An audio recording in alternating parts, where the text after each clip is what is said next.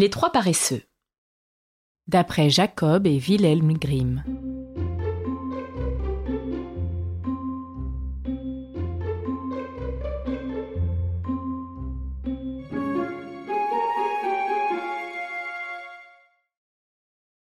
Un roi avait trois fils qu'il aimait tous les trois d'un même amour, si bien qu'il ne savait pas lequel désigner pour être le roi après sa mort. Lorsqu'arriva son heure, le mourant appela ses fils à son chevet et leur dit Mes chers enfants, il m'est venu une idée, et je vais vous la faire connaître. C'est à celui de vous trois qui est le plus paresseux que reviendra le royaume.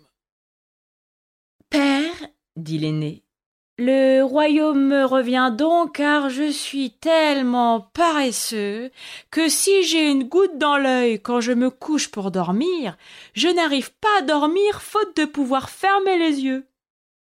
Père, le royaume me revient, dit le second, car je suis si paresseux qu'en me mettant trop près du feu pour me réchauffer, mes vêtements brûlent avant que j'aie le courage de reculer mes jambes. Père, dit le troisième.